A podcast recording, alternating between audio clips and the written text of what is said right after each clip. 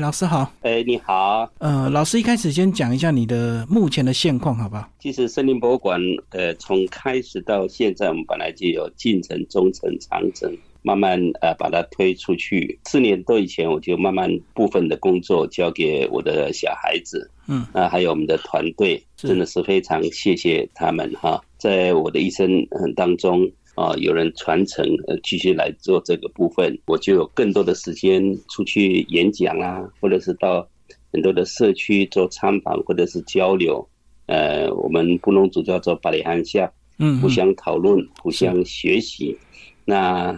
最近最高兴的就是在一月二十七号的时候，我也把十八年来，呃，在森林博物馆所经营的独特的经营的方式。的这些经验做了一本书，要分享给国内外的原住民的朋友，呃，参考之外呢，也让大社会的朋友看了之后重新改变对原住民的看法，改变一些呃原来的刻板印象，原来原住民啊向大自然学习的一些态度观念，这些古老的态度一些智慧经验，值得大家互相学习。嗯，我最近就忙这些工作。好，那今天这本书呢，就是记录你过去十八年的这个点点滴滴。那当初二零零三年是开始的第一年，对不对？就是你们土地遇到一些状况，这样。是，呃，两千零三年的时候，呃，即使要追溯到之前，因为以前我做过记者、做老师、做国会助理啊，也在台东大学环教中心，呃，一段时间做动物、植物的调查也好。那也做南岛社区大学的工作，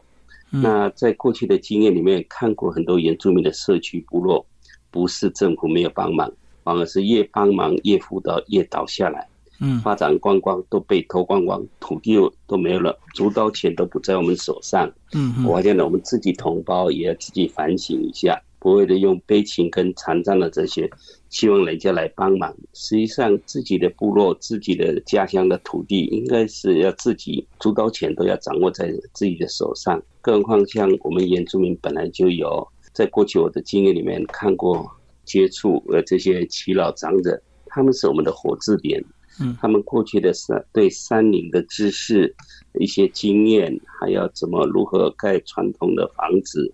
啊，怎么样对人做事的这些经验，我都认为是一个我非常肯认，这个才是我们的宝。所以在两千零二年的时候，我们部落呃，华东中国要花呃四千九百万以上的钱要开发，然后他最后呃开发之后呢，哎要委外经营，嗯嗯，那跟我们对面的红叶温泉一样，那个有温泉或者这些地方都。对，发展起来，主导权都不在我们手上。嗯嗯，所以我们部落好几个朋友，呃，这长者或者年轻人起来抗争，成功的把它抢救下来。我们 哪里知道，在两千零三年，有财团要把我们部落上面的原始森林那个巨木群要买下来，要做灵骨塔、做庙、做度假村的时候，嗯嗯，真的，我非常的紧张，到处借钱，甚至把自己的土地向土地银行、瑞农会。抵押贷款抢救这个森林，留住这个土地，作为重建我们家园的一个地方，也是做一个部落重建文化再现的一个基地。哦，所以一路走来就是这个样子。前十年，呃，真的是不是那么容易啊？前十年我的房子被查封拍卖八次以上。嗯，哦。流了很多的泪，但是我认为做对的事情都坚持下来。老师刚一开始举的例子，就像美丽湾，对不对？台东美丽湾的这个事情一样。因为美丽湾是也跟呃，就是很多原住民的社区，就是县政府也好，或者是呃那个国家公园或者是管理处呢，就是有一笔政府的钱，然后要规划，但是最后就要委外经营。我认为这样的不对的，因为自己的部落的资源。应该交给我们自己部落来做。他们认为我们都没有那个能力。呃，实际上我在森林博物馆这几年来，我发现到从耆老的口中和这些古老的智慧态度，尤其是呃，像我们把山或者是这些自然资源当成什么生活的银行，我们的冰箱森林银行的概念，我实现在森林博物馆的时候。重新找到我们自己原住民在这里的位置，这样。好，那在书里呢也有写到你们后来现在的一个现况，就是你们有一些一日的体验，对不对？就是用你们最传统的布农的一个生活。呃，我们不管来自哪里的朋友来到森林博物馆，我们称为一日布农族。呃，然后在这里体验有半日游、一日游，呃，甚至我们非常重视的两天一夜体验没有电的智慧、没有文字的文明，再有就是三天到。啊，一个礼拜的那个专案就是山河的体验，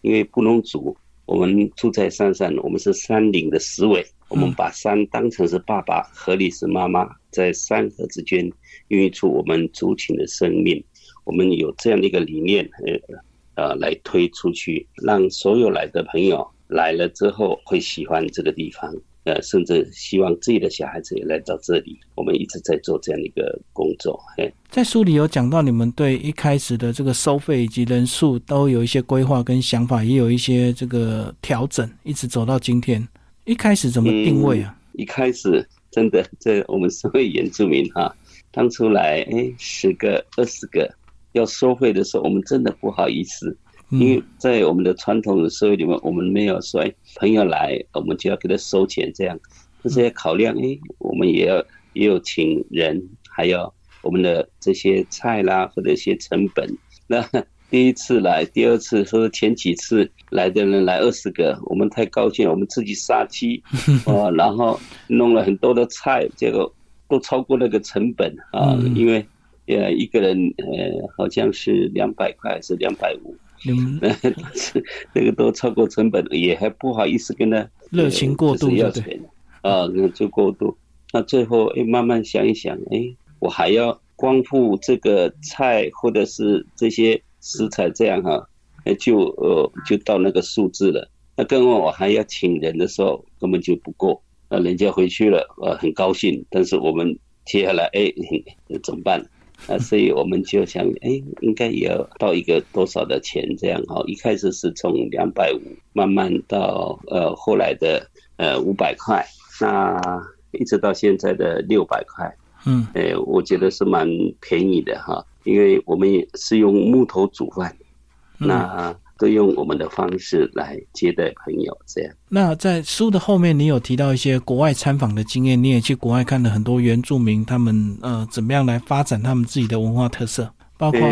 毛利人。也我这去几个国家了，但是我还是比较很多的时间到台湾各个部落去不同的族群呃去看一看哈。那呃像我的女儿他们呃就是。这个延长寿，呃，那个公益平台的有邀请他们，呃，去校委那个杨百翰大学也好，呃，甚至我有去韩国、日本去看他们的民族村，或者是其他的地方，也有去被邀请两次去大陆演讲，也去香港很多地方。哎，我发现到真的很多，我不不好意思批评。那边的发展，呃，出道钱都不在自己，呃，呃，我们原住民的手上，或者是呃在地的人，都是呃样板的，就是展示这样啊。那当然还有有一些地方我们值得来学习这样部分，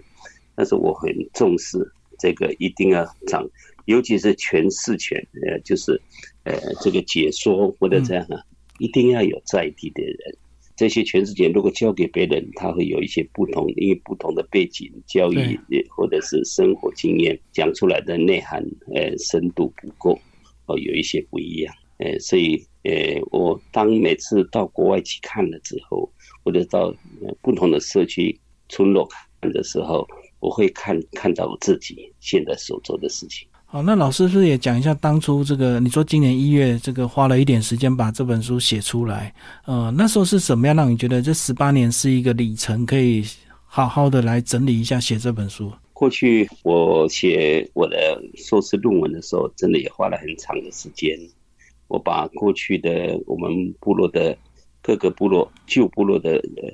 呃位置，甚至迁移史、家族的呃迁移史、呃族群关系。都是用访谈部落的耆老，这样子将近有二三十、两三百个啊。那这些到现在还活着的，哦，没有多少，没有多少了，大部分都谢谢收看了，离开地球表面。那我觉得说，哎，当时在访谈，然后把它记录起来，真的很有意义哈。哦，那很多很多呃这些年轻人，呃，甚至读研究所的，呃，都会从图书馆可以看到，呃，以前我们所访谈的。嗯嗯。那森林博物馆这个部分，我们一路走来，啊，就是真的很感谢很多人的帮忙。我们也希望把我们这边的过去所做的工作，要分享、见证给很多的原住民的同胞啊，甚至很多的朋友或者认同呃这个工作的朋友。所以刚好在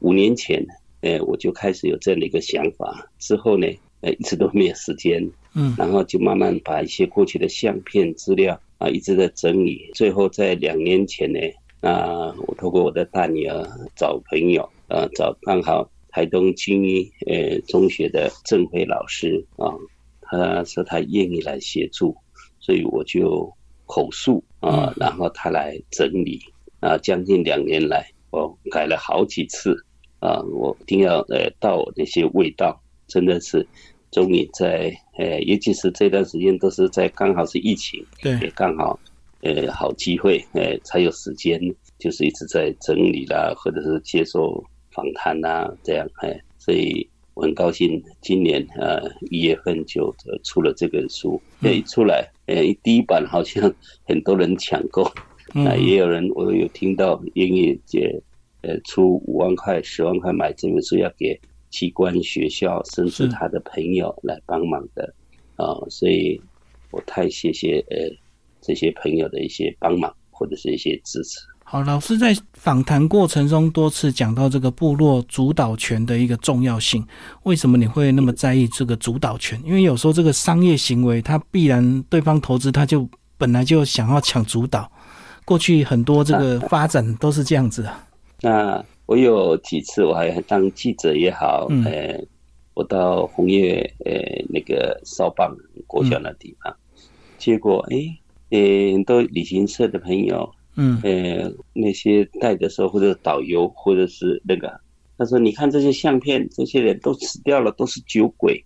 呃，那怎么可以？我身为原住民，尤其是我是布农族，是这边的人，怎么会是你来解说这样？嗯，然后那他们现在开始有电了，呃，或者是呢，那个很多刻板印象的，是奇怪，怎么是这个呃样子？”还有，呃，从过去我还没写论文也好，呃，或者这样过去看些书啦，或者文献，我们自己的历史都是日本人帮我们写出来啊，是不是？不是我们自己的人来来写出去，所以我觉得是很奇怪，因为有一些偏差，嗯嗯，所以我坚持哈，就在森林博物馆这个部分，如果导览解说，不管是导游老师来，或者是游览车小姐来，或者学校的老师来。我们希望他们尊重，由我们来，呃，来解说、来分享。尤其是结束之后，呃，体验一日或者是半日游之后，我们结束会让大家有一些分心得分享。嗯嗯嗯。啊，当他们还没有来到森林博物馆，还没有到野生部落的时候，他们的呃真正的想法、看法是怎么样？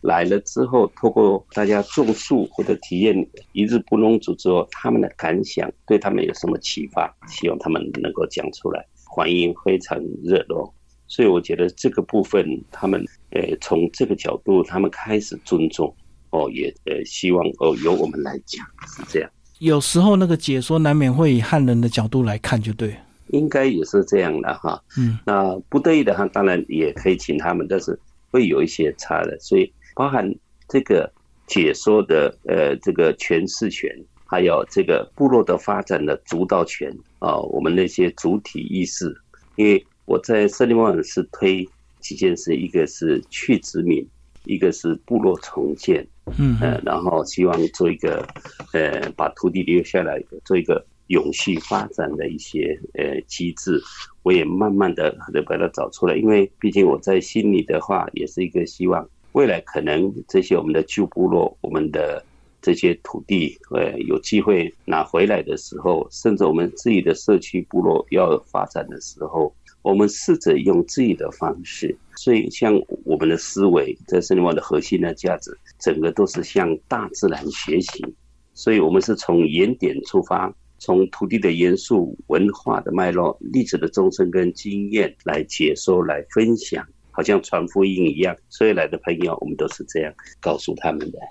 老师，最后你把那个刘正辉老师就这次协助的这个老师稍微介绍一下。呃，一切都是因为这个延长寿的公益平台，你们去接触吗？这个都有关系哈，因为呃，刘老师他是比较有自己的概念，他过去也写了很多的书，也去过呃卢安达很多国家很多的社区，嗯，更何况他也有一次在。呃，南投的双龙部落在那边担任，好像是呃老师还是就在跟原住民接触这样，他发现到原住民尤其是布农族那么淳朴，比较内敛，或者是这样啊。那因为我的大女儿，呃，还有老二，过去也谢谢延长寿呃公益平台，让他们也参呃参加到国外啊，到各个地方去交流啊，哦，或者是。呃，访问呃，认识了很多的人。那我们呃，森林梦有一个真的要谢谢叫沙比的部分，呃，他也是过去在森林梦打工换宿，他跟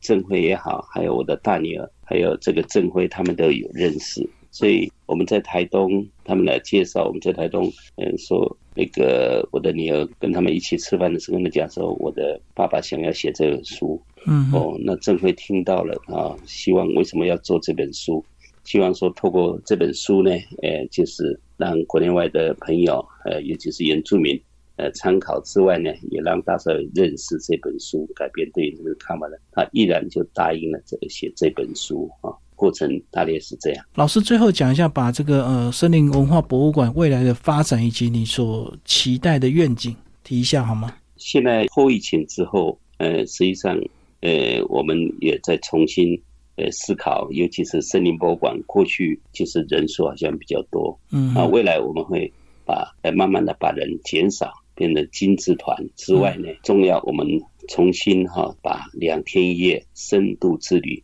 把它找出来，因为这样才可以把我们真正的理念想法把它推出去，嗯，也透过这本书，也希望更多的人来看了之后，有机会可以到森林博物馆啊，未来。也森林博物馆也慢慢的交给呃年轻人来主导，那我退居幕后，然后呃有机会呃就到到设计。所以这几个月来，我常常去那个呃很多的台东县或者别的县市的原住民部落，利用假日或者是晚上，跟我的太太来跟我们过去那个初衷一直分享哦，推这个。呃，友善耕作、有机或者是部落重建，是哦，这些概念分享给很多的人，现身说法。我们告诉很多的同胞，呃，就是我们的原住民的朋友，只要土地留下来，有无限的可能，在自己的土地上种出我们的希望，我们是可以的，是这样的一个，呃，未来想法是这样。等于是你现在到处去推广，然后让更多部落能够自觉去争取他们部落的一些主导权，保留他们自己的文化，而不是让财团或让汉人的角度来去帮你设计规划，甚至解说。哎，对，因为呃，我要让呃更多的原住民的朋友知道，我们原住民山林的思维、森林银行的概念，像也有阿美族低海拔的他们的渔猎的思维，这些珍贵的古老的智慧、态度、观念。啊，永续的一些是像食物加盐、森林银行，一定要把它推出去。嗯，我因为我发现到，当部落的耆老长者呃逐渐的凋零呃离开我们的时候，带走过去的历史还有一些经验，我们要适时的把它抢救下来。我认为这个蛮重要的。好，谢谢阿利曼老师为我们介绍新书《山与他的子民》，玉山社出版。好，谢谢老师，谢谢。